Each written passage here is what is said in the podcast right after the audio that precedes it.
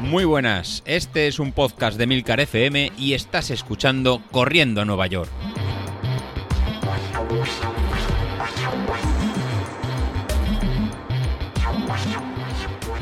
Hola a todos, muy buenos días y bienvenidos de nuevo al podcast de los viernes, vuestro episodio favorito de la semana.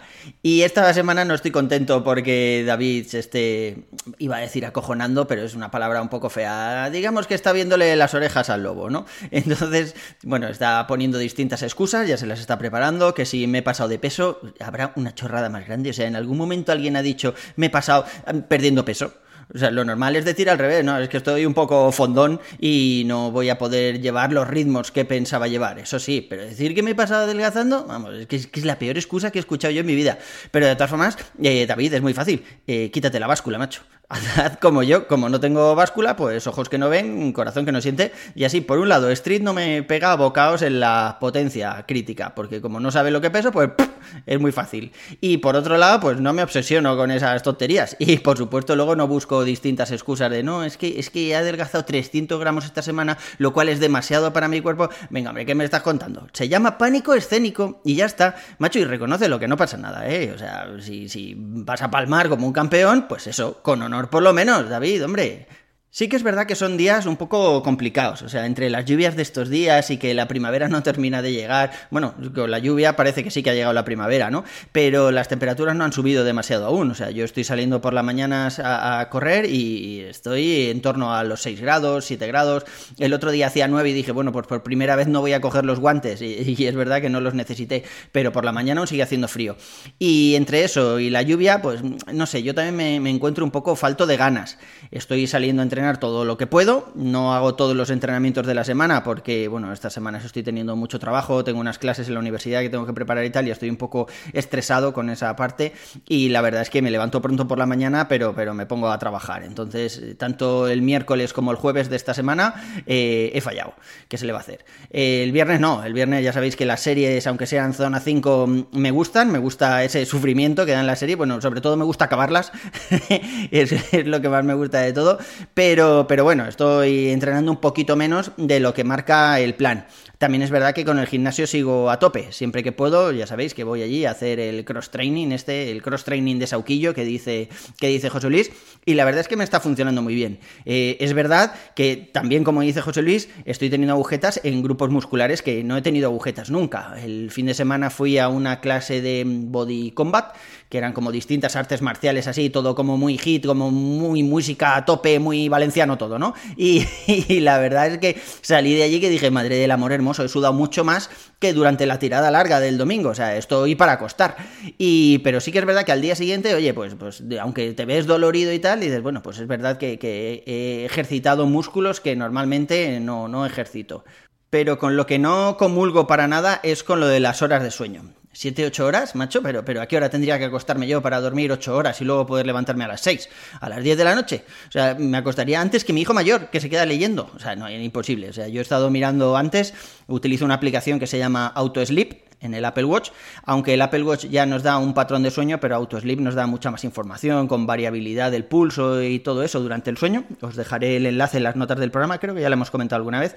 Y bueno, pues estaba mirándolo ahora y veo que durante los últimos días el día que más he dormido ha sido 5 horas y media. Porque claro, si me levanto a las 6, pues de que te acuestas y todo eso, pues 12, 12 y media mm, no me lo quita nadie. Y eso que no estén haciendo algo interesante en la, en la tele o esté viendo alguna serie así que esté un poco interesante, que entonces ya se me va a la una de, la madrugada fácilmente. Con lo cual, pues ya os digo, en mi auto sleep tengo días de 5 horas, 5 horas y media, el fin de semana 4 horas y pico, a saber lo que hice el fin de semana ni me acuerdo, así que tuvo que molar muchísimo.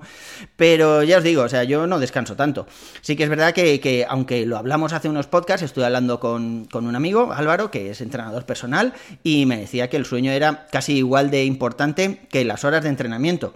Pero ya os digo, es que no puedo sacar mm, siete horas de sueño, ocho horas de sueño, no sé, sería para mí eh, quitarme un montón de vida familiar, o sea, no puedo llegar a, casa bueno, llegar no, porque estoy teletrabajando, pero no puedo estar toda la tarde trabajando o por la noche que a veces escribo algún artículo o algo así y a las 10 de la noche decirle a mi mujer, ale, buenas noches, no hemos hablado nada en todo el día, pero me voy a dormir porque si no, si no hago mis 7 horas, 8 horas de, de sueño, luego el mister me riñe y no rindo igual.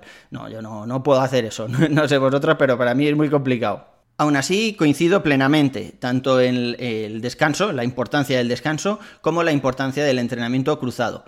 Yo estoy viendo que, ya sabéis que he estado tres o cuatro semanas parado por la lesión del piramidal y luego empecé a correr antes de apuntarme al gimnasio y vi que, bueno, que el piramidal seguía ahí, me seguía molestando un poco el abductor y, tal, pero desde que he ido al gimnasio se me han pasado todos esos dolores.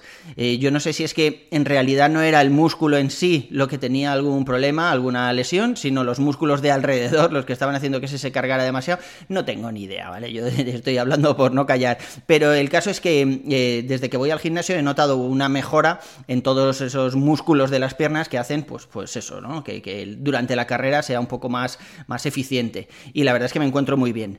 Eh, lo que sí que me dijo el entrenador que tenemos allí en el gimnasio es que eh, seguramente estaba un poco descompensado. Estaba entrenando mucho, estaba corriendo mucho, pero de cintura para arriba, por decirlo de alguna forma, mm, no estoy haciendo nada. O sea, no, no hacía demasiadas flexiones, ni abdominales, ni nada de eso. Y lo que él me dijo es que tiene que estar todo en un conjunto, ¿no? Más o menos en el mismo estado de forma. No puedes tener unos gemelos que flipas y, lorzas como tenía yo aquí en la barriga. Bueno, como tenía, no, como sigo teniendo, porque yo no peso lo que pesa David. No tengo ni idea lo que peso, pero yo creo que estaré en torno a los 82, entre 82 y 84 kilos normalmente me, me muevo. Y mido 1,87, o sea, no, no estoy demasiado fondón, pero sí, sí que me podría quitar algún kilo.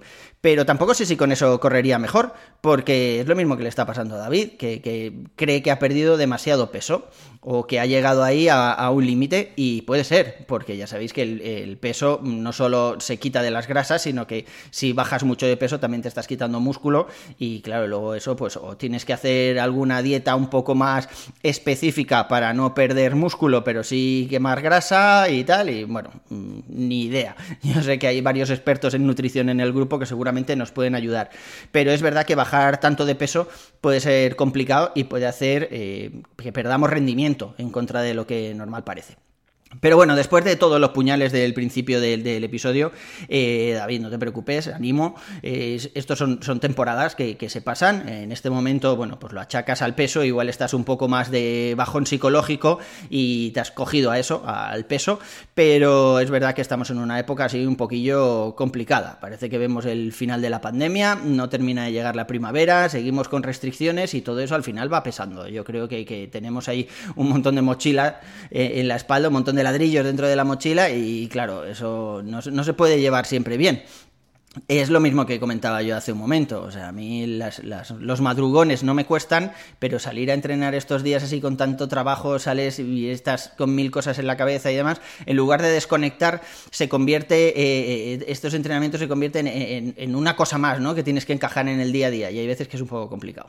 Yo desde aquí os animo a todos a seguir, nos quedan poquitas semanas, las de carga están ya pasando ya, estamos ya a la mitad de las semanas de carga, que son las más duras. Normalmente las semanas de carga siempre nos pasa esto, siempre tenemos algún bajón de moral, porque algún entrenamiento no nos sale del todo bien, porque no conseguimos encontrar el tiempo, nos estamos yendo ya a entrenamientos muy largos, que lo comentamos en el último episodio del viernes pasado, y es verdad que todo eso va costando. Así que no os preocupéis, si hay que descansar algún día, el otro día lo hablaba con Laura, por ejemplo, que no pudo hacer la tirada larga el domingo y la hizo, no sé si fue el lunes o el martes, y dijo, y mañana me tocan las series y tal, y yo le dije, a ver, mm, cuidado, una cosa es hacer, eh, recuperar un poco los entrenamientos importantes, no las, las salidas en zona 1 y tal, y otra cosa es luego meterse un día de tirada larga y el día siguiente de series, que, que no digo que tenga que pasar nada, pero lo normal es dejar eh, el cuerpo descansar un poquito.